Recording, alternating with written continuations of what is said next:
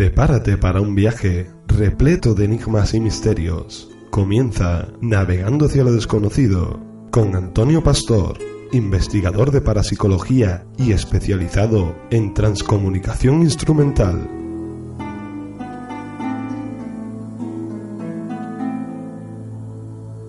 Macabros cuadros.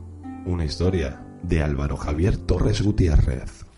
Serían aproximadamente las 3 de la mañana cuando el coche, posiblemente por la gasolina, me dejó tirado en aquella inhóspita carretera de segunda, sin batería en el móvil.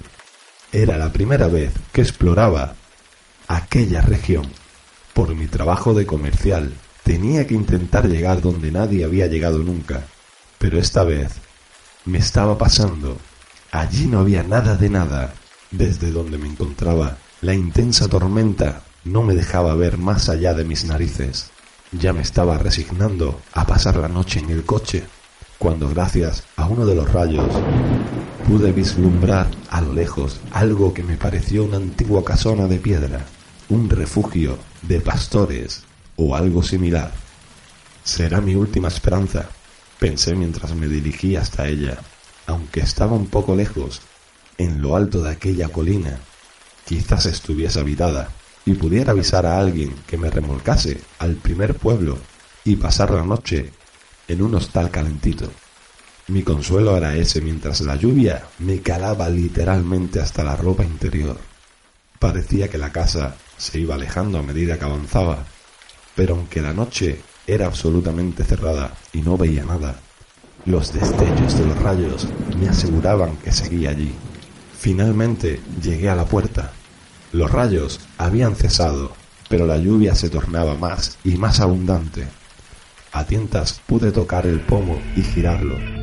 Estaba abierto. Asomé la cabeza sin lograr ver nada.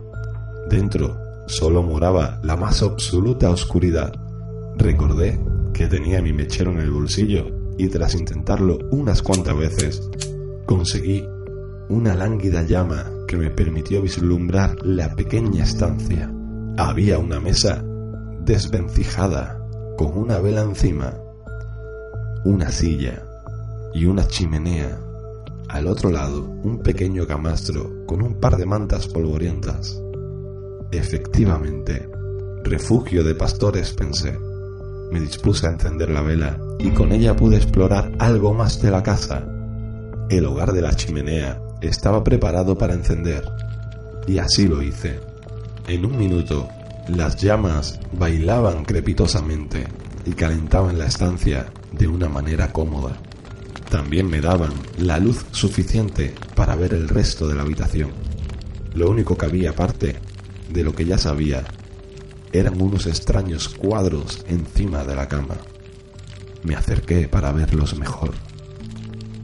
En total eran cuatro cuadros, bastante extraños, puesto que eran retratos terroríficos. Primero representaba a una niña pequeña, de unos tres años de edad, con la cara medio podrida, incluso con gusanos purulentos y los ojos salidos de las órbitas. Daba tanto asco que casi vomito. El segundo era el retrato de un hombre con barba, con los ojos bastante apagados como tristes. Me llamó la atención el color de la barba, rojo, aunque su cabello era negro, hasta que me di cuenta que estaba bañada en sangre, como si estuviese masticando algo con tanto jugo que se le derramase. Totalmente deplorable. El tercer cuadro podía calificarse como menos cruel. Era el de una señora de unos 40 años, con la piel pálida y los ojos inyectados en sangre con unos grandes colmillos. Este, aunque menos desagradable que los anteriores, me aterrorizaba de manera sobrehumana. Daba la impresión que esa vampira del Averno iba a chuparme la sangre mientras dormía, que caería en sus garras con solo cerrar los ojos. Pensarlo me hizo echarme a temblar. El cuarto y último de los cuadros se tornaba el más desagradable con diferencia. Era una mujer de avanzada edad, con la cara quemada, achicharrada, con la boca abierta, sin dientes y la lengua cortada. La expresión era del miedo más absoluto. de la angustia más conseguida. Esa señora estaba intentando gritar sin que le saliese sonido alguno de la garganta, que también presentaba una gran herida abierta. Me amedrentó tanto que me separé de la pared con un gran sobresalto. De hecho, intenté alejar la cama de esa pared, pero estaba clavada al suelo. Cálmate, pensé. Solo son cuadros, feos, pero cuadros. Cuando volví a recuperar el ritmo normal de mi corazón, estaba tiritando. Con la exploración se me había olvidado lo mojado que estaba. Me desnudé por completo. Dejé la ropa bien extendida sobre la silla y me metí en el camastro, de espaldas a esos malditos cuadros, tapándome incluso la cabeza.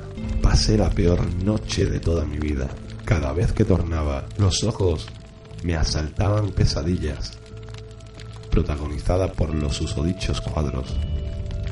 Sus personajes cobraban vida, me secuestraban, me torturaban, me abrían en canal, me sacaban las entrañas, así toda la noche. La peor noche, la niña me pedía que jugase con ella.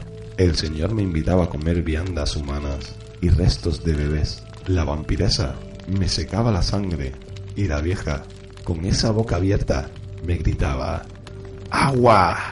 Al fin pude dormir algo, pero los primeros rayos de sol me dieron directamente los ojos, despertándome.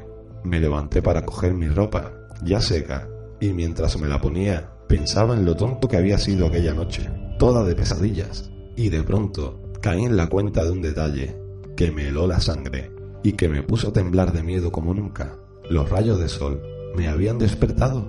¿Cómo? En la habitación solo había una chimenea, una mesa, una silla, un camastro y lo que yo creía que eran horrendos cuadros, que en realidad eran transparentes ventanas. Ya no recuerdo nada más, ni cómo salí, ni cómo llegué, ni el coche. Desde ese día, en mi acolchada habitación psiquiátrica, solo pienso en esos cuatro seres y en la noche en la que me lleven con ellos.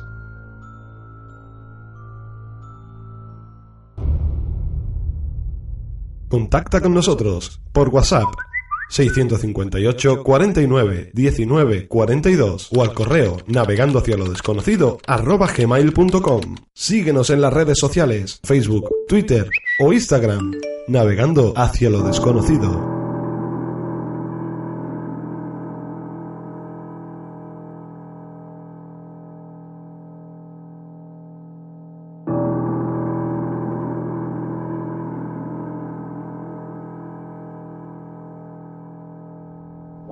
Noches a todos queridos compañeros y bienvenidos a este programa especial de Halloween, una fecha bastante importante en el mundo del misterio y sobre todo en las vivencias de todos y cada una de las personas que se van acercando eh, en este día más, más que nunca a esos, a esos relatos, a esas historias, historias tenebrosas que, que hoy afloran por, por todas esas calles, las calles llenas de niños pidiendo caramelos y de, y de algunos adultos también que disfrutamos de esta fecha. Eh, hoy tenemos un programa especial, un programa en el que hablaremos de historias, porque hoy toca hablar de historias, de leyendas y de sucesos, sucesos reales que siguen aconteciendo a día de hoy. Y para ello, pues tenemos nuestro, nuestro buen equipo, nuestro estupendo equipo en, el estudio a Gema y a Gabriel. Muy buenas noches, compañeros. Muy buenas noches, Antonio. Y hoy, pues para mí y para todo el equipo de Navegando hacia lo desconocido, pues un invitado muy especial, eh, porque aparte de ser un gran investigador, un profesional, o como solimos decir Juanma y yo, mi querido amigo Juanma y yo, un currante del misterio, aparte es un buen amigo, un gran amigo. Eh, como no podía ser de otra manera, tenemos al otro lado del teléfono a José Manuel Frías. Muy buenas noches, José.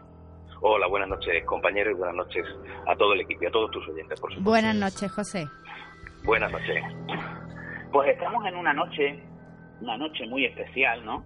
Sobre todo para, donde aflora el mundo del misterio, nunca mejor dicho, a pie de calle, y en el cual pues podemos hacer un pequeño recorrido por algunos de los puntos, eh, algunos de los puntos donde suceden, suceden fenómenos paranormales y donde también detrás de todo ello también existe esa leyenda y sobre todo acercar a todos los los, acompañantes de esta noche, los radioyentes, a, ese verdadero, verdadera esencia del misterio y que vamos a vivir esta noche nunca, nunca, nunca mejor que, en otras otras, ¿no? Y sobre todo eh, tendríamos que comenzar al principio también sabiendo un poco lo que es Halloween, ¿no? Porque eh, después de tanta tanto malversación de, de, datos que tenemos en, en, el, en los hechos de, que siempre intentamos asociar lo que vemos, ¿no? la tradición en la que queda algo y realmente nos damos cuenta que sus orígenes realmente pues son bastante diferentes eh, y lo que lo que podríamos empezar eh, comentando un poco sobre todo eh, esos orígenes, ¿no? ¿Desde cuándo se lleva realizando Halloween, no, José? Pues sí, además has comentado algo que es muy importante, cómo se ha ido desvirtuando con el paso del tiempo Halloween, como ha pasado también con la noche de San Juan. O sea, la noche de San Juan se ha convertido para mucha gente en hacer una moraga en la playa y Halloween se ha convertido en ponerte un disfraz, salir a la calle y, poco más, ¿no? Pero estamos hablando de tradiciones que además tienen mucho que ver entre sí las dos, en el sentido de que Halloween, al igual que la noche de San Juan, digamos que es como eh, cada una es una parte de una moneda, ¿no? Sería eh, Halloween el reverso de la moneda de, de la noche de San Juan. Al igual que en San Juan celebramos el triunfo, se celebraba el triunfo de la luz sobre la oscuridad por el hecho de ser el día más largo del año. En el caso de Halloween estamos hablando de una época intermedia entre el verano y el invierno, sería cuando ya empieza, eh, empiezan a, a ser los días más cortos, por lo tanto sería un poco el triunfo de la oscuridad sobre la luz. Y en ambas tradiciones eh, se suele eh, decir, se pensaba en el pasado que era como una especie de apertura de una puerta que se abre, una ventana que se abre al otro lado, ¿no? Eso tenía su parte negativa. En el caso de Halloween decían que a través de esa puerta abierta podían penetrar seres siniestros, eh, difuntos que venían a hacernos daño, personajes que estaban más relacionados con otras dimensiones y con el bajo astral. Y de hecho, una parte de la costumbre de los disfraces era precisamente el ponerse máscaras muy, eh, un aspecto muy siniestro para que esos seres del otro lado nos confundieran con ellos y por lo tanto no nos atacaran, ¿no?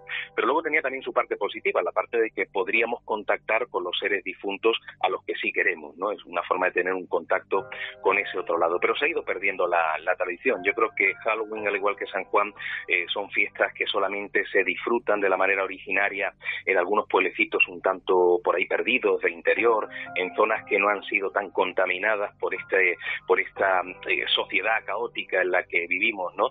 y por eso los que estamos en una capital echamos de menos no ese tipo de, tradiciones antiguas no de, saber que te disfrazas pero te disfrazas por algo concreto y que haces unos rituales por algo concreto no eso yo creo que es la mejor manera de, poder vivirlo. Y hay muy pocos lugares en los que hoy día eh, se lleven a cabo las tradiciones originarias. Se va perdiendo la realidad histórica se va uno quedando con un mito que, se va diluyendo con el paso del tiempo y la gente se queda curiosamente con lo más simple no por eso yo creo que es importante el, el poder compartir con los demás eh, cuál es eh, pues el auténtico trasfondo de la fiesta que estamos viviendo ¿no? y en eso yo creo que tú incluso podrías aportar mucho más datos que yo no soy especialista en ese ámbito bueno, eh, lo más lo más importante y con lo que yo más me quedo de, todo esto no es que cuando cuando se se aproxima esta fecha todo el mundo siempre empieza diciendo bueno una america, americanada, ¿no? Es decir, una cosa proveniente de América, cuando realmente eh, los orígenes de la festividad de Halloween, que es el Samaín, ¿no? Eh, provienen del centro de Europa. Lo que pasa es que luego pues emigró eh, con el descubrimiento de América a, a, lo que es América en sí, ¿no? Y, sobre todo eh, el tener en cuenta que lo que tú, como tú bien has dicho, pues lo que se celebraba era el solsticio de, invierno. En la, en la época precristiana, eh, en esa época, justo el 31 de octubre era cuando terminaba el verano, por así decirlo, y comenzaba el invierno, la bienvenida a la oscuridad. Y sobre todo también el, el, toda la malversación de, de, información que se, que se produce a lo largo de toda la historia y que en la que lo que se convierte en una una tradición, unas ofrendas a esos, a esos buenos espíritus para que las cosechas eh, sean venideras, porque era lo que se realizaba en Samaín, ¿no? Pues se convierte en salir por las calles a, a, pedir caramelos, ¿no? Y la verdad que es curioso, sobre todo, eh, cómo eh, esa, esa, esa comercialización pues puede con una tradición tan tan importante que cuando te pones, te sumerges en lo que es toda la documentación de Samaín, pues la verdad es que es bastante, bastante interesante y sobre todo que te deja eh, la esencia de una cultura, ¿no? y cómo se va, cómo, cómo, cómo con todo lo que pasa en la vida, ¿no? Se va, se va malversando todo para desviarlo a lo que nos conviene, ¿no? Al comercio, al el tema de vender cositas para, para, para comercializar y, ganar dinero. Pero es importante también, pues, tener estos huecos, estos espacios, ¿no? De, de radio para, para dejar a la gente claro que detrás de todas esas festividades y todas esas risas, pues se, se, esconde una tradición milenaria, ¿no? Y es importante también mencionarlo. Pero sobre todo, en lo que potenciamos en Halloween, como es lógico, ¿no? Eh, desde un inicio también, es ese contacto con, con lo desconocido, esa, esa puerta, como tú bien has dicho, que en ocasiones, en este día en especial, pues por lo visto se abre para el posible contacto con ese otro mundo, con los seres difuntos, porque sea más propicio. Y también tenemos por aquí en Málaga y alrededores, pues zonas que en los cuales pues se producen esos esos contactos, ¿no? O, por lo menos tienen esa esa fama, ¿no? Porque me se me viene a la, a la mente un, caso que tú, bueno, un sitio que tú, tú refrendas mucho y que, y que lo comentas sobre el Rincón de las Ánimas de Daimalos, ¿no? Pues sí, efectivamente, ese rinconcito de la Sarquía está muy cerca del pueblo de Arenas, o sea, Arenas sería el, municipio, Daimalos es una pedanía que está más o menos a, a, kilómetro y medio, muy cerca. Y si una persona se acerca por allí en mitad de la noche, eh, se dará cuenta de que los lugareños tienen miedo de pasar por un lugar concreto eh, y ese lugar le han puesto un nombre bien curioso, le dicen el Rincón de las Ánimas. Esta historia no está relacionada en sí con esas ánimas del purgatorio, estaremos hablando en tal caso de, espíritus de personas que han fallecido, pero no deja de ser curioso ¿no? el nombre que le han puesto, Rincón de las Ánimas. Pues bien, para conocer esa historia tenemos que viajar eh, pues más o menos a finales del siglo XIX, hablamos del año 1889, 1890, no se puede precisar ¿no? una fecha excesivamente concreta, ¿no? lo que nos comenta la memoria popular. En ese momento llega a Daimalos eh, un falso sacerdote, era un hombre que además había estado en diferentes pueblos de la provincia de Málaga, en diferentes pueblos de Andalucía, engañando a la gente, diciendo que venía el fin del mundo con el cambio de siglo y que por lo tanto, como era el fin del mundo, había que deshacerse de los bienes materiales para eh, subir más livianos al cielo, ¿no? Bienes materiales que por supuesto iban a pesar a, su bolsillo. Entonces, bueno, en diferentes pueblos se hizo de oro, eh, apropiándose del dinero y de los bienes materiales de la gente, engañando. Cada vez que engañaban un pueblo se iba a otro de otra provincia para que no lo reconocieran. De hecho, en el pueblecito de Tolox eh, la lió y bien liada. Allí se ocurrió algo que fue conocido como la Noche de los Iluminados, el primer caso de intento de suicidio colectivo, porque este hombre engañó tanto a la gente eh, que pensaron en suicidarse, en quitarse la vida para, para ser como una especie de avanzadilla de llegar al cielo antes. Y bueno, el caso es que como las autoridades no, no intentan dar con él, este hombre al parecer llega a Daimán. Llega a Daimán, como digo, a finales del siglo XIX. Él dijo que era un sacerdote que venía de parte del obispado para obrar todo tipo de actos litúrgicos. Y claro, la gente de un pueblecito como ese ve llegar a un señor con sotana y lo menos que se le pasa por la cabeza, lo último que se les pasa es que el, el señor es un falso sacerdote, ¿no? Con lo cual este hombre empieza a obrar eh, eh, todo tipo de actos litúrgicos, hace misas, misas que eran muy raras, claro, porque el hombre no era sacerdote en realidad, lo intentaba pero no le salía bien. Pero claro, de pronto empiezan a desaparecer eh, objetos valiosos de la iglesia, poco tiempo después van desapareciendo objetos valiosos de las casas de, los propios eh, de la propia gente de Daimalos, ¿no? porque además existía la costumbre, como todavía existen muchos pueblecitos, de dejar las puertas de las casas abiertas y este hombre sustraía cosas en mitad de la noche. Pero lo que fue ya el, remate, Antonio, es eh, en el momento en el que este falso sacerdote empieza a tener relaciones con eh, algunas mujeres del pueblo, algunas de ellas casadas, y bueno, parece que eso no sentó muy bien, como es lógico, y dice la tradición que a este hombre lo acorralan en un lugar concreto del pueblo, diferentes campesinos y agricultores, y que le dan una paliza hasta dejarlo completamente muerto. Eh, su cadáver, al parecer, fue emparedado detrás de un muro artificial que hicieron junto a la iglesia, junto a la propia iglesia de, de Deimalos. De hecho, cuando uno va por allí piensa que el módulo pertenece a la propia iglesia, que es parte de la pared, pero no es así. De hecho, si lo miras por arriba ves que hay una, eh, está como taponando una antigua entrada, ¿no? Pues bien, eh, a partir de ese momento parece que en ese módulo, que además no estaba cerrado por arriba, empiezan a escucharse en mitad de la noche voces, gritos, golpes desde dentro, como si alguien desde, desde el otro lado de ese muro estuviera clamando por salir. Y bueno, hubo un señor del pueblo incluso, eh, Francisco, le decían Frasco, que hace unos 50 eh, años decide averiguar si realmente había un, un, cadáver allí dentro, ¿no? Porque ya había transcurrido mucho tiempo desde aquel finales del siglo XIX. Total, él llega en mitad de la madrugada, ese rincón de las ánimas, pone una escalera, eh, sube, empieza a hurgar, se encuentra como con mucha tierra, madera, trozos de, de, de, piedra, ¿no? Era como muchos escombros.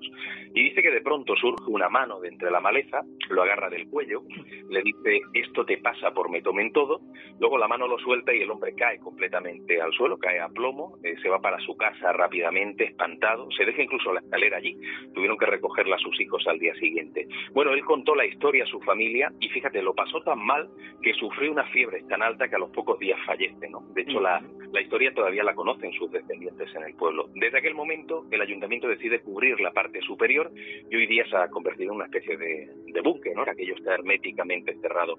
Pero todavía la gente sigue teniendo miedo. Dicen que sobre todo a partir de las 12 de la noche, cuando alguien pasa por ese callejón donde se encuentra el rincón de las ánimas, se escuchan esos golpes, se escuchan esas voces, esos gritos. Y yo conozco gente que vive muy cerquita de allí que prefieren hacer un rodeo de 5 o 10 minutos para llegar a su casa antes que pasar por ese, por ese caminito, ¿no? O sea que estamos hablando de un lugar muy activo, un lugar donde, donde la gente a día de hoy le sigue teniendo miedo a ese rincón de las ánimas porque se sigue manifestando supuestamente la presencia de ese falso sacerdote que está emparedado detrás precisamente de ese muro.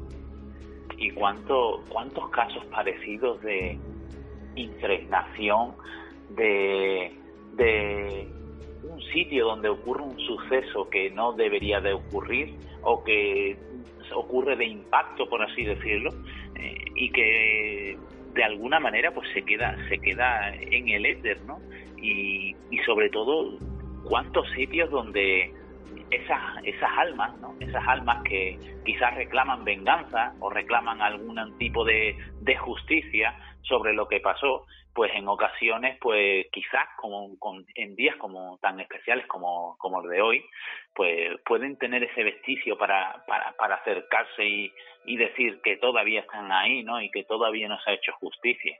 Y bueno, yo, yo también me, se me viene a la, a la mente, que también lo hemos comentado muchas veces, porque yo creo que si en Málaga hay un sitio eh, especial eh, sobre el que el que podemos hablar sobre esas almas, no esas ánimas, es el cementerio de San Miguel, ¿no? Tú bien, tú conoces muy bien el tema, el sitio, has investigado mucho y qué, qué podrías comentarnos de él.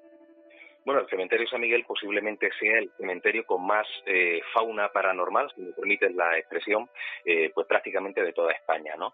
Eh, bueno, yo podría estar hablando aquí del cementerio cuatro horas, ¿no? Yo he dado conferencias mucho más largas sobre él.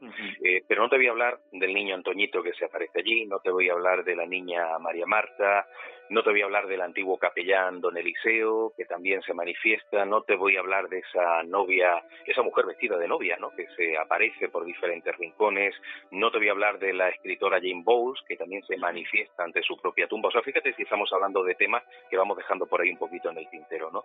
Pero hay un rincón dentro del cementerio eh, que quizá hoy día está un poquito olvidado, pero que antiguamente era el punto de peregrinación de mucha gente, sobre todo gente mayor, ¿no? Es un panteón, aparentemente es un panteón normal, es, es el panteón de una especie de cofradía que era nuestro Padre Jesús de llagas y columnas, pero no se sabe por qué en un momento determinado, allá por la década de los 70, se convierte, según la tradición popular, en el panteón de las ánimas negras, en el panteón de las ánimas del purgatorio. Y antiguamente era muy frecuente que la gente fuera a ese, a ese panteón eh, sin entrar, o sea, simplemente ponerse cerca y hacer un curioso ritual para contactar con las ánimas del purgatorio y pedirle, por lo tanto, determinados favores. El, el, lo que es ese, ese ritual tiene que ver además con golpes, ¿no? Yo siempre digo que los golpes, sobre todo tres golpes, eh, es algo que parece que, que, abre la puerta, ¿no? Que abre la ventana al otro lado.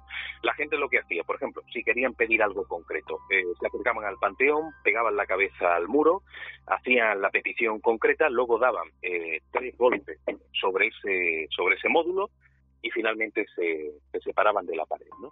Si luego se cumplía aquello que habían pedido, eh, tenían que regresar para agradecer de alguna manera el favor concedido. Podía ser pues poniendo velas, llevando un ramo de flores, podía ser eh, oficiando una misa, o sea, contratando una, una misa. Y había muchísima gente que, que iba allí a hacer eh, esas peticiones. De hecho, yo recuerdo un caso impresionante de una señora muy mayor, posiblemente ya fallecido. Ella vivía en Málaga, la barriada de Welling, y la mujer tenía un problema en una rodilla terrible, o sea, ha tenido dolores tremendos y además cuando a hablar con, con el traumatólogo le dijeron lo típico que a veces, ¿no? Mire usted, se puede operar, eh, pero esta operación tiene un 50% de probabilidades de que se cure, de que salga mejor, o un 50% de probabilidades de que salga todavía peor, ¿no? Pero claro, la mujer tenía tantos dolores que al final decide operarse, pero con ese miedo de, que la operación no fuera mm, eh, por el cauce que ella deseaba, decide pedir a las ánimas del purgatorio ese favor. O sea, se acerca, pega la cabeza al módulo, pide que por favor esa operación salga bien, eh, da los tres golpes y luego se marcha. Bueno, el caso es que poco, pocas semanas después se opera, esta mujer sale perfectamente bien, pero con la alegría del momento se le olvida regresar para agradecer a las ánimas el favor concedido, ¿no? Y ella me contó todavía eh, temblorosa, con miedo, cómo esa noche eh, ella eh, primero escucha unos golpes en el cabecero de la cama, escucha como tres golpes, podía en, en, ese momento estar medio dormida, igual era una imaginación o lo que sea, pero en el momento en el que ella se despierta con ese sonido de los presuntos tres golpes, nota como una mano la agarra del pelo y le pega un tirón y casi la levanta de la cama. Eh, claro, la mujer se quedó completamente espantada, pero rápidamente se acordó de las ánimas del purgatorio. Esa misma mañana va rápidamente al cementerio, eh, pone un ramo de flores, contrata una, una, misa para que se haga delante del propio panteón y desde entonces no volvió a ocurrirle nada más, ¿no? O sea que hablamos de un rinconcito que ha tenido mucho peso, incluso en la parte negativa, porque allí, por ejemplo, había vigilantes de seguridad que de pronto se encontraban eh, una gallina degollada, o sea, había gente que iba para hacer rituales un poco más eh, de corte negativo, de corte satánico, ¿no? Y quemaban tantas cosas en, ese terreno eh, que no solamente se quemó la puerta del, panteón, que tuvo que ser clausurada, sino que incluso tú no te podías acercar a más de, de metro y medio, dos metros de la propia pared, porque había como un engrudo, el suelo era como una especie de arena movedizas de cosas que se habían quemado constantemente, ¿no? Por suerte, eh, hoy día ya aquello está más controlado, está todo perfectamente limpio, hay cámaras de seguridad vigilando esa zona concreta, eh, pero bueno, luego la parte negativa es que la gente se ha olvidado de ese panteón y de esas historias y ya no existe la tradición de la que la gente vaya allí. Muy poquita gente, gente muy mayor todavía se acerca al lugar para hacer ese tipo de, peticiones, hablamos por lo tanto de un enclave que ha tenido mucha importancia relacionado con esas ánimas, con esos seres que supuestamente están en ese eh, estado entre, entre eh, vamos a decir, la persona que ha fallecido y el cielo, que sería el purgatorio, algo que la propia Iglesia ha reconocido que no existe, que es simplemente una figura alegórica. O sea, posiblemente cuando hablamos de ánimas del purgatorio estamos hablando de lo que tú y yo conocemos perfectamente, que son personas que han fallecido, que están al otro lado y que posiblemente necesiten ayuda porque no saben dónde se encuentran, ¿no? Eh, pero bueno, vamos a ir al cementerio San Miguel con ese lugar concreto, esa coordenada mágica muy relacionada con esas ánimas del, purgatorio.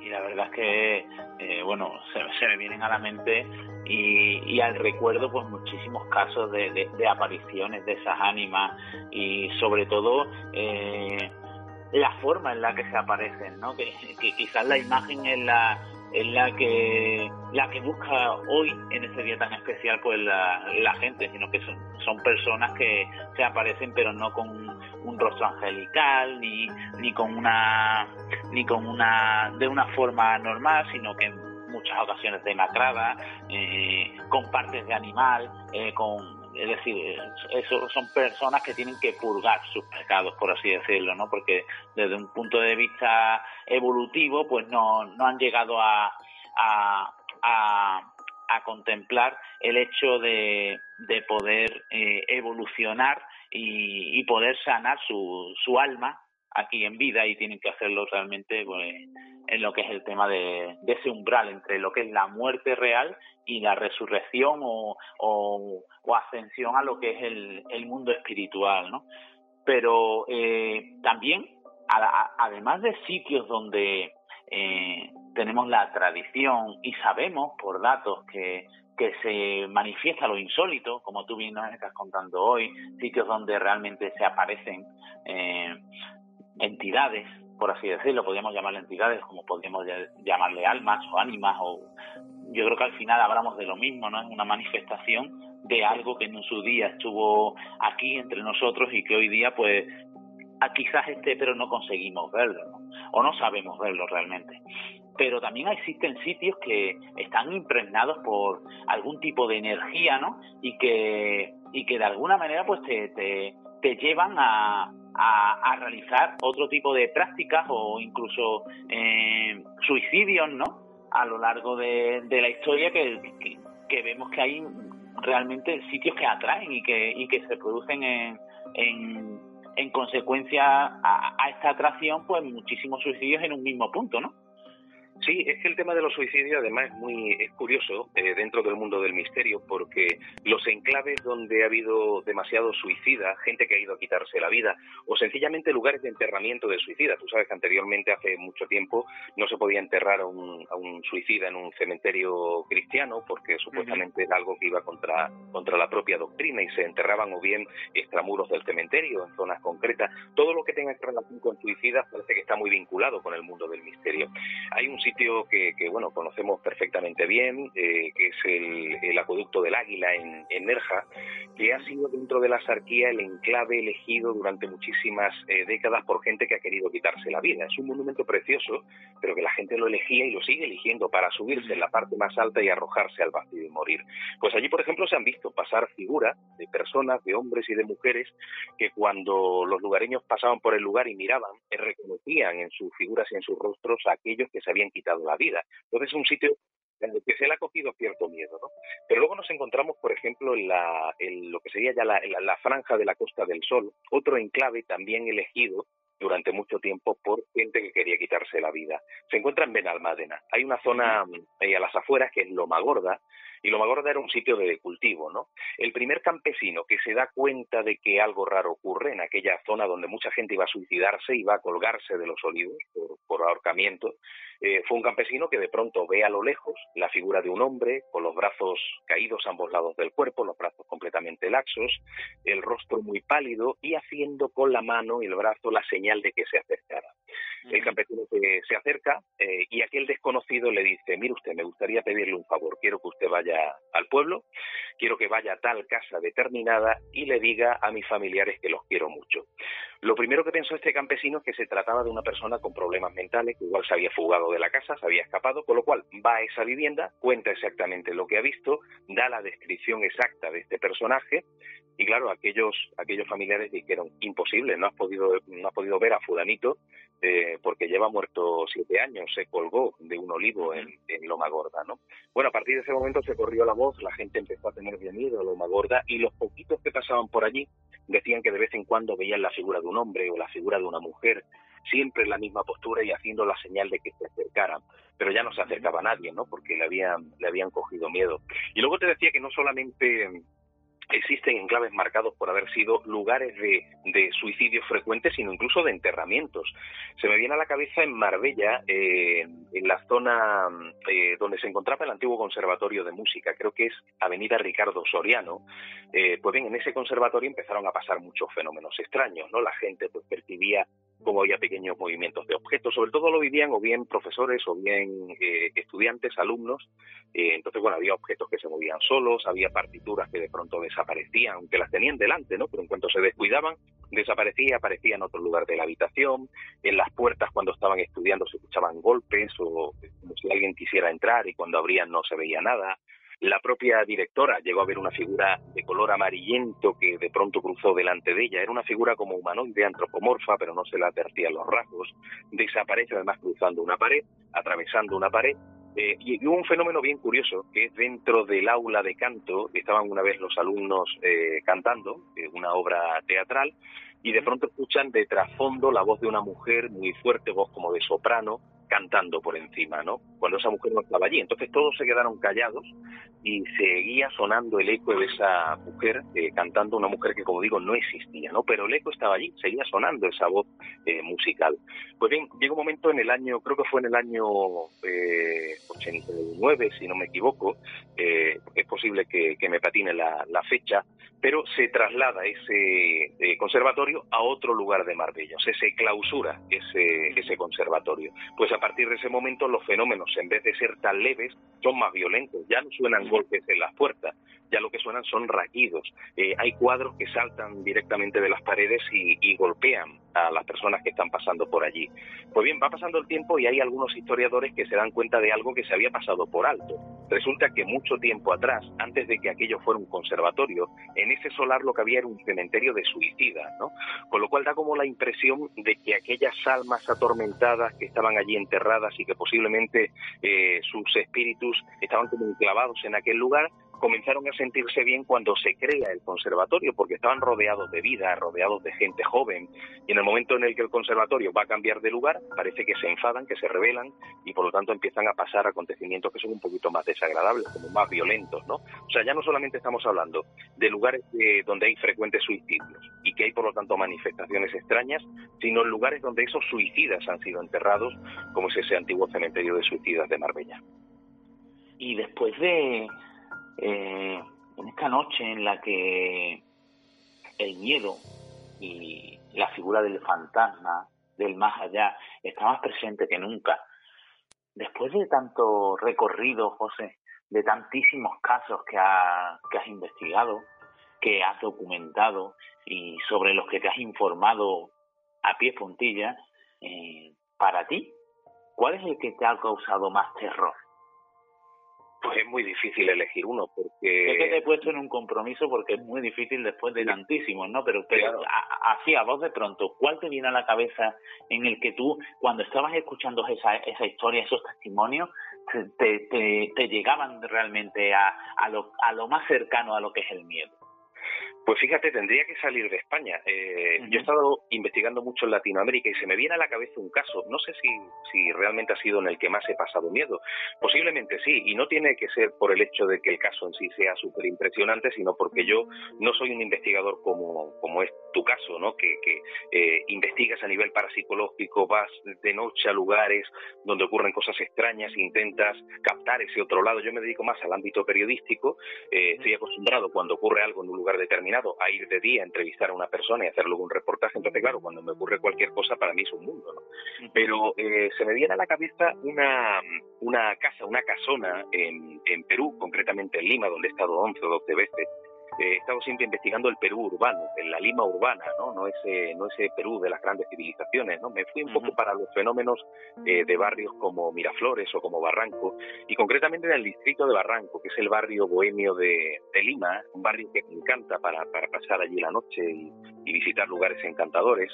Eh, pues, por ejemplo, eh, había una casona que era conocida como la casona de Drácula, ¿no? La persona que me llevó allí para conocer el sitio dice, mira, es una casa que está habitada por gente, por varias familias Antiguamente era una casa señorial, pero hoy día es una, o sea, cada habitación es una vivienda de gente un poco eh, humilde, de gente con pocos recursos económicos, pero dice, mira, cuando nos estemos acercando te vas a dar cuenta de algo raro. Yo decía, bueno, ¿qué será? No sé, algún color en especial de la casa o que está derruida o tal. Bueno, según nos acercamos, o sea, eh, eh, voy cruzando una calle y me tropiezo de frente con la casona de Drácula, me doy cuenta de que la mitad de la casa, la parte derecha, todo el ala derecha está encendida con luces, con algunos con velas, en otras había un televisor, pero la parte izquierda estaba completamente oscura, era la boca de un lobo. Y claro, eh, aquello me extrañó tanto que, le pregunté a mi acompañante y, bueno, me dijo que, me iba a presentar a algunos vecinos para intentar resolver esa duda que yo tenía.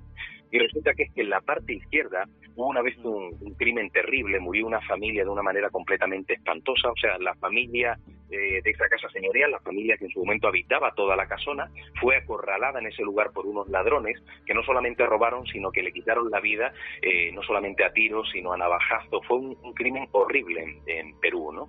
Eh, y mueren, como digo, en, esa, en ese ala izquierda. Pues bien, resulta que esos espíritus que luego se empezaron a manifestar eran espíritus muy violentos y la gente pasaba tantísimo miedo que llegaron a, tapiar todas las puertas y todas las ventanas de ese lado izquierdo, eh, pusieron sobre las puertas eh, eh, símbolos como para intentar que esos espíritus no salieran de allí, que se mantuvieran siempre dentro de ese lugar y por lo tanto la casa no está ocupada, pero en el lado solamente derecho, o sea, hay varias familias que habitan. Pues bien, a mí me dijeron que todavía en mitad de la noche eh, se escuchaban al otro lado de esos muros tapiados eh, gritos terribles, unos golpes muy violentos en un lugar donde no hay nadie, ¿no? Y bueno, me, eh, yo dije que quería visitar la casa y bueno, la persona que me, que me acompañaba me dice, oye, tú que te dedicas a estos temas, ¿eres capaz de meterte solo? Y yo dije que sí, pero claro, dije que sí y cuando me metí solo me arrepentí, dije, ¿por qué habré dicho que sí. Empecé a subir a la, a la primera planta y te, y te aseguro que fue completamente real el sonido de esos golpes al otro lado de muros que donde se sabía que no había absolutamente nadie, ¿no? Entonces, bueno, pasé bastante miedo. O sea, igual que, que subí, bajé luego mucho más rápido porque, porque tuve esa inquietud, ¿no? A pesar de que ellos me decían y yo veía los símbolos en las paredes de que, de que supuestamente los espíritus no podrían atravesar esos muros, yo pasé bastante miedo, ¿no? Y yo creo que sobre todo ya no el fenómeno en sí, que te puede pasar en otro lugar, era también el ambiente, era esa casa siniestra, esa historia, una cultura además eh, diferente, ¿no? Esa cultura latinoamericana. Estás como en otro escenario diferente al tuyo, ¿no? Y pasé miedo, ¿no? Tengo por ahí fotos muy interesantes de esa casona de Drácula y fotos que hice en mitad de la noche allí dentro, con esa, ese olor además como a cementerio, ese olor a humedad extraño. Y fue una experiencia en la que sí pasé un, un poquito de miedo, sí. A mí sí me viene a la cabeza eh, un caso que escuché hace ya, ya tiempo, en el cual, pues bueno, una, una familia se, se mudó a una casa y, y bueno, en la familia pues tenían un, un pequeñín, un niño, eh, que era sonámbulo. Y bueno, eh, la familia pues aceptó eso, se acostumbró de alguna manera, ¿no? Pero fue en cuanto se, se mudó a esa casa eh, ese niño en, el del sonambulismo, ¿no? en ese procedimiento que siempre, eh, como bien sabrás, pues eh, casi siempre el sonámbulo suele hacer el mismo recorrido, suele hacer lo mismo, ¿no? sea lo que haga, pero lo hace siempre igual. Empezaron a haber una especie de modificación en ese en ese procedimiento, en esa actitud, ¿no? De que, en su en su en su estado de sonámbulo hacía, pues hasta ahí estaba bien, pero luego ya en cuanto se mudaron, pues empezaron a ver ciertos matices raros, ¿no? Hasta tal punto que prácticamente eh, el niño, a lo largo de todos los días que iba pasando en esa casa, empezaban a, aparecerse prácticamente una especie de posesión, ¿no? En ese momento de, del estado de estando sonámbulo.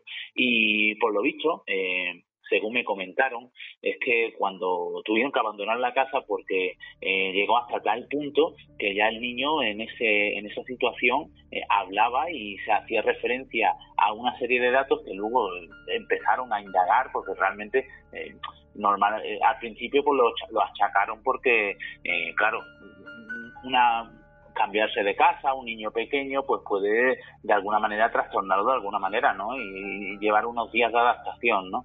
Pero ya pasaron meses y cada vez iba peor, iba peor y empezaron a informarse y por lo visto es que allí eh, hubo un asesinato y murieron, pues, un paricidio y murieron pues la mujer y los, y los hijos de, ese hombre que, que después se suicidó calles abajo, ¿no? Pero que fue un hecho fructuoso, ¿no? que, quizás ocasionó eh, ese, ese estado, ¿no? porque realmente, eh, igual que hemos hablado en la en el tema de los suicidios, ¿no? Eh, rincones que de alguna manera, por energías negativas, ¿no? Que, que, se, que se encuentren allí pueden atraer a las personas que van con esa misma idea, no con esa misma intención, con, con esa misma, ese mismo sentimiento, pues quizás también esa, esas energías que se quedan, como es el último caso que has comentado, también pueden en un momento dado eh, influir sobre la percepción, la, mente de, de, las personas que estamos aquí habitando. Y para mí fue también impactante el hecho de de estar escuchando ese, ese relato, sobre todo porque me lo contó una persona muy allegada a esa familia y que, bueno, y que el chico en cuanto se mudó de casa, pues terminó totalmente con esa, con esa situación. Así que también me, me, ha venido a la mente el hecho de, de esos asesinatos y esa casa donde se queda impregnada eso, ¿no? Pues eh, se me ha venido a la mente cuando una persona quizás en ese estado eh, de, de sonambulismo, donde también estás en el sueño, estamos hablando ya, que lo hemos hablado mucho en este programa, eh, de lo que es la percepción extrasensorial, que cuando estamos en, ese, en, esa, en esas diferentes fases del, del, sueño, pues quizás es más propicia de, de poder de alguna manera captar algo, pues quizás en ese momento pues ese niño estaba, estaba siendo el, la marioneta de, de esa alma encarcelada allí por lo que quiera que sea, ya fuera pues ese asesinato o incluso el mismo, eh, el que mismo ocasionó ese asesinato y, y se me se me viene a la cabeza pues el sufrimiento, ¿no? El sufrimiento que en ocasiones pues todos estos relatos que hemos hablado, bueno, que nos has hablado tú, todo, todos estos hechos, pues al final tienen el mismo trasfondo, ¿no, José? El sufrimiento y quizás el, el, no estar tranquilo con lo que te ha pasado o con lo que has hecho, ¿no? Efectivamente, tanto si hablamos de personas que han fallecido y su espíritu no se ha ido del todo por el motivo que sea, como si hablamos de esa impregnación ambiental, ¿no? que es esa energía que surge de, la persona eh, cuando fallece de manera irónica, al final el trasfondo es siempre el, sufrimiento, ¿no? Persona que no se va porque está sufriendo, porque es un alma en pena, porque le ha quedado algo por hacer, porque no descansa tranquila, o sencillamente eh, esa impregnación ambiental de alguien que ha fallecido de manera violenta en un sitio concreto, que ha sufrido mucho, eh, que ha tenido incluso se ha producido un suicidio, siempre esos enclaves, casi siempre, ¿eh? están marcados por, por la tristeza, por la agonía, por el sufrimiento. De vez en cuando nos encontramos con algún caso que, que, no es así, ¿no? De gente que viene del otro lado, de difuntos que vienen del otro lado para decirnos que se encuentran bien y que, y que simplemente quieren hacernos esa señal, ¿no? Yo he pasado por alguna que otra experiencia cuando era jovencito en ese sentido, ¿no? Pero, pero sí, casi siempre es el sufrimiento, el trasfondo, ¿no? Esos, esas almas errantes, esas almas en pena, que o bien porque fallecieron de manera violenta o porque no saben que están en ese otro lado y se encuentran perdidos, eh, pues lo muestran de esa manera, ¿no? Con esa tristeza y con esa agonía. Pues es importante siempre, eh, a pesar de lo que haya pasado, eh, intentar sanar, ¿no? Intentar mm, quedarse con lo bueno y sobre todo oh, disfrutar de esta noche, esta noche mágica, pero quizás viéndolo de otra manera, ¿no? Eh, no todo lo del más allá es terrorífico, como no todo lo del más acá es bueno, ¿no? Y quizás yo para mí, para terminar esta, esta entrevista, coloquio, eh, charla entre amigos, ¿no? Eh, yo me quedaría con eso, ¿no?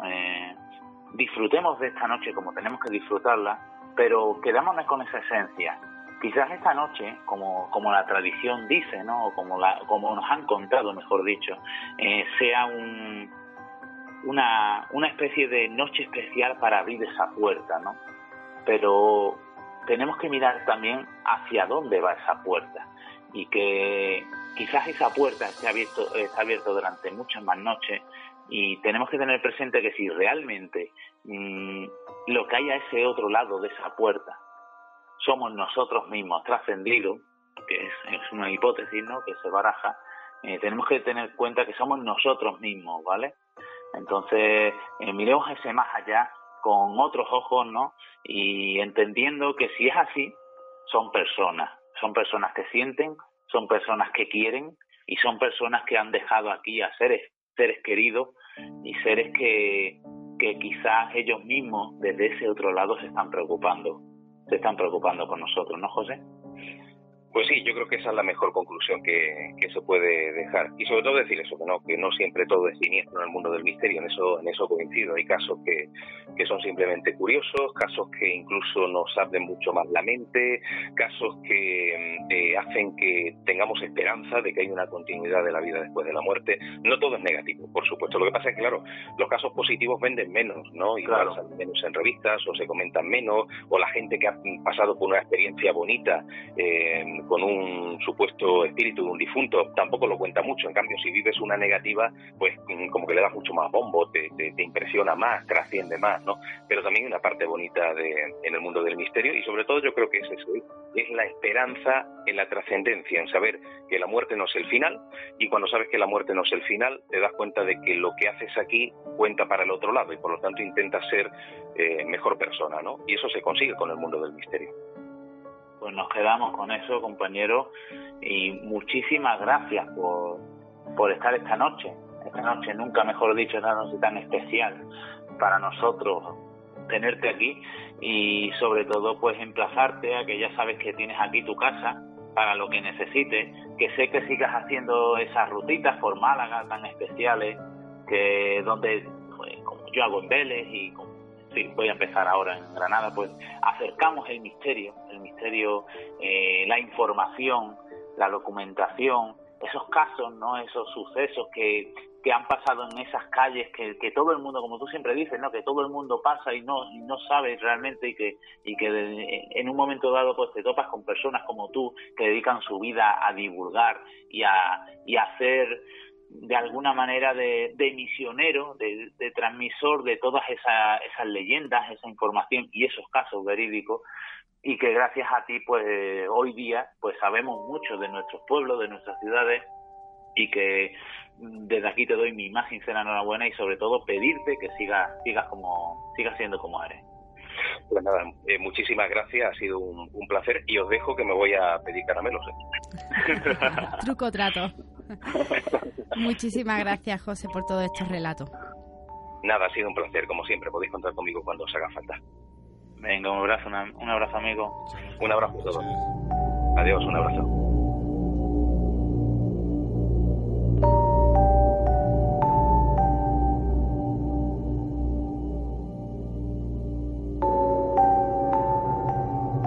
Síguenos en las redes sociales, Facebook, Twitter o Instagram, navegando hacia lo desconocido. Contacta con nosotros por WhatsApp 658 49 19 42 o al correo navegando hacia lo desconocido. Bueno compañeros, pues hemos tenido en, en nuestra casa a José Manuel Frías, gran compañero, amigo y sobre todo amante, amante del misterio. Y tenía que ser él el que nos, nos hablase de esos misterios, de esas leyendas de nuestra Málaga. Eh, es importante el misterio, tenerlo en cercanía y, en la que es la provincia de Málaga, tanto Málaga capital como todos sus pueblecitos, pues existen muchas leyendas, muchos misterios que, que es importante siempre tener presente, recordar y sobre todo eh, es interesante salir ahí afuera, como ha hecho nuestro compañero en muchísimas ocasiones y, y buscar esa, esa esencia, ¿no? Esa esencia de cada pueblecito y esas leyendas que, que nos llenan a, todos realmente con, con, el trabajo de fondo que tienen. Y yo creo que ya toca el momento de despedirse, eh, dejar disfrutar a todos eh, esos oyentes mm, de esta noche mágica. Eh, espero que con estos relatos, estas historias, con sucesos reales del fondo, pues hayamos transmitido un poco lo que es la, la esencia de esta noche, ese misterio, quizás ese miedo, quizás ese, ese desconocimiento a, el más allá, pero sobre todo quizás esa añoranza, añoranza a que todo no es festividad, todo no es mm, comercio, sino que existe una, una base, un fondo de todo, todo lo que hacemos en la vida que es el crecimiento y el alma, ¿no? Y quizás esta noche podamos contactar más con nuestra alma, eh, entendiendo que esas almas existen. Así que, sin más, eh, me despido de ti, de, ti, querido compañero, querido eh, oyente, querido, querido amigo, y sobre todo de este gran equipo, como Gema, Gabriel. Muy buenas noches muy buenas noches, ha sido impresionante todos los relatos que nos ha contado José Manuel. La verdad es que sí, y bueno, tenemos que tener ese, este ratito ahora de despedida con nuestro compañero Manuel Estrada eh, para seguir creciendo y seguir abriendo esa mente hoy, esta noche más que nunca, eh, con ese posible contacto con ese otro lado, con esa posible vida después de la vida y con esa y quizás siempre teniendo presente que quizás, quizás, solo quizás, ese más allá esté más cerca que nunca. Así que muy buenas noches y nos volvemos a oír. Buenas noches. Como cada día, el campesino se sentó en un tronco para contemplar la caída del atardecer. Solía hacer siempre lo mismo después de cada jornada. Tras trabajar intensamente en su campo, sentía un placer especialmente profundo en percibir la sutil belleza y silencio del campo. Se encontraba sentado frente a unos viejos nogales, cuando de repente reparó en un capullo que colgaba de una rama, cimbreándose. Entonces pensó, por fin voy a poder conocer el milagro de la naturaleza, cómo la vida se transforma desde lo más pequeño a lo más extraordinario, hermoso y alado, como lo que aparentemente está muerto puede cobrar una vida inimaginable. La verdad es que estos pensamientos le hicieron sentirse especialmente emocionado. Así que esperó a que sucediera tal milagro. Pero, transcurridos casi 20 minutos, nada sucedió. Intrigado se levantó y se asomó al interior del capullo y ahí estaba la criatura con evidentes dificultades para poder salir, pugnando de una manera ciertamente violenta. El campesino, comprendiendo lo inevitable, volvió sobre sus pasos y esperó un tiempo más. Pero transcurridos otros 20 minutos, nada ocurría.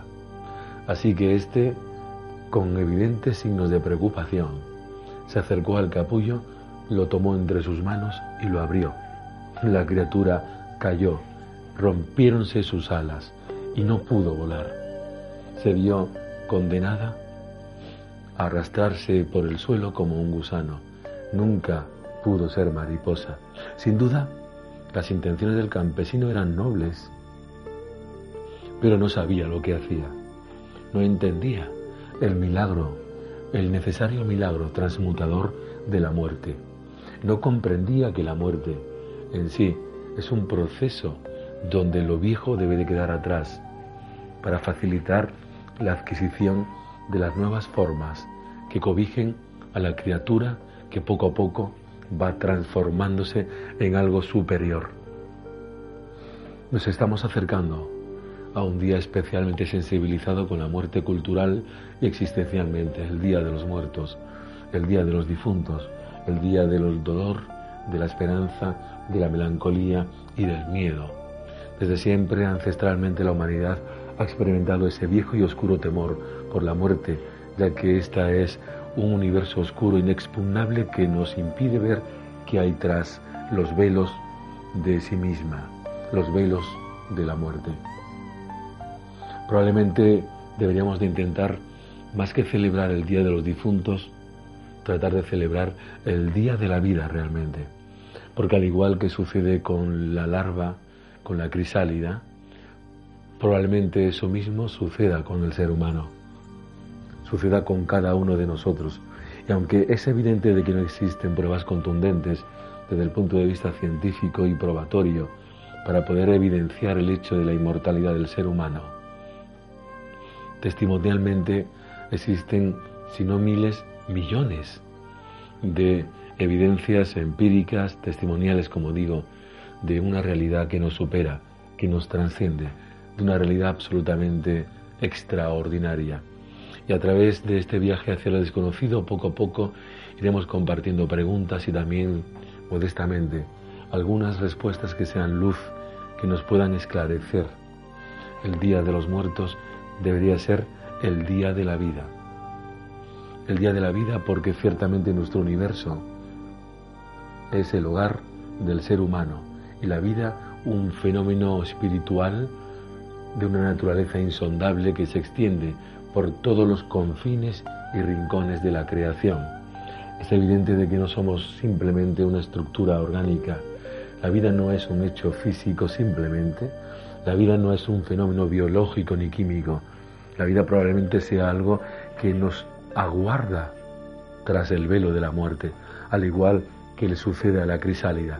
Pero no permitamos que nadie nos precipite el viaje, no permitamos que nadie nos impida experimentar la transmutación íntima y personal que cada uno de nosotros debe de vivenciar para que la sabiduría sea parte de nuestro equipaje.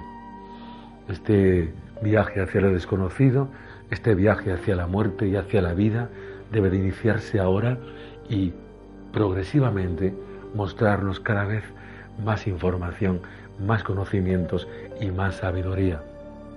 Por lo tanto, considero necesario felicitar a los creadores de este espacio, Antonio y los demás, y a todos vosotros que formáis parte de la familia, de la vida, en un viaje hacia lo desconocido.